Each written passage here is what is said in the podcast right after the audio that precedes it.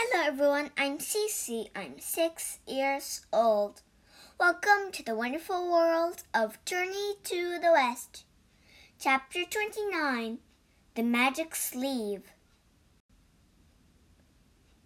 I know we counted the fruit correctly, said one priest, but we'll count it again anyway.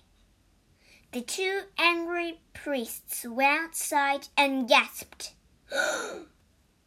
The ginseng tree was lying on the ground.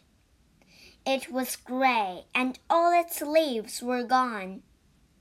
The tree is dead, cried one priest.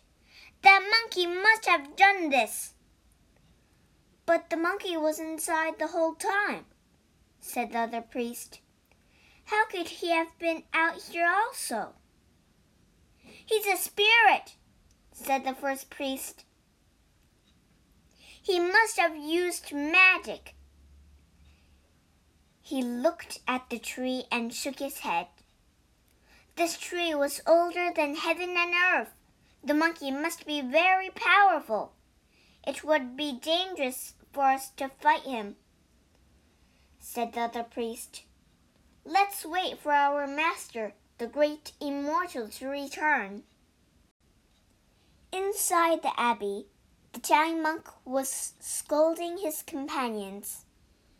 We're guests here, he said. I am very upset you stole fruit from our hosts. The priests came back in. We owe you an apology, said one.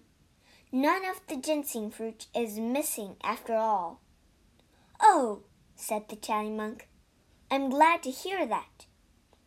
Thank you for your apology, said Bajie. Wukong gave the priests a suspicious look. He knew they were lying, but he didn't know why. You are all welcome to spend the night, said one of the priests. Follow us. The priests led the group to a small room in the abbey. The Tang monk and his companions went inside. This is a nice room, said Bajie. Wukong noticed that the priests didn't come in.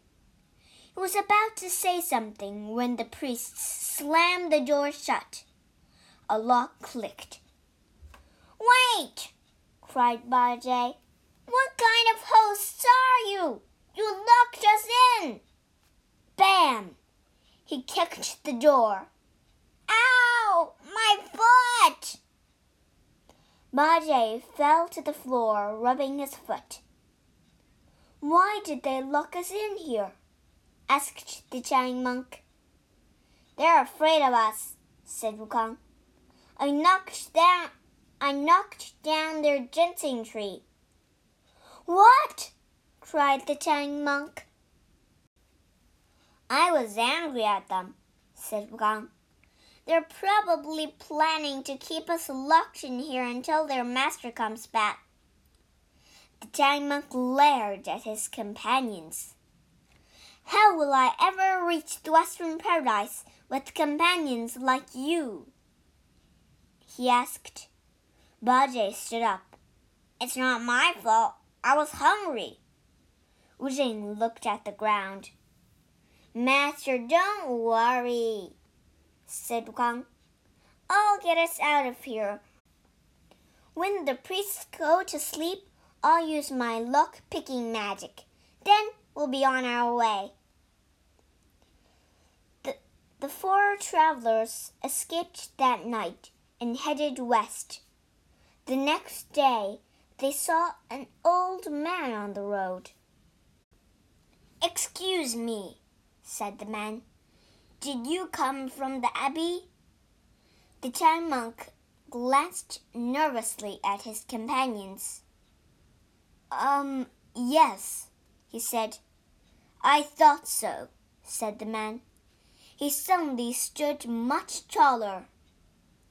I'm the great immortal, you destroyed my ginseng tree. You're not going it.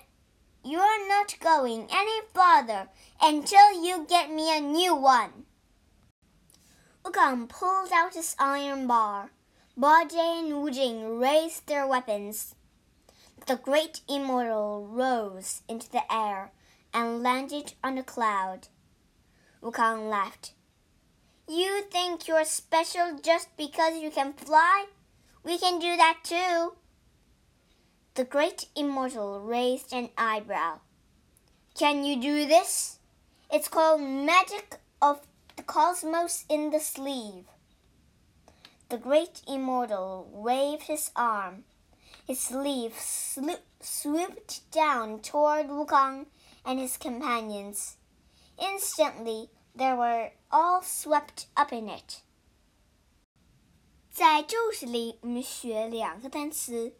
第一个单词 suspicious，s u s p i c i o u s，suspicious，可疑的、怀疑的。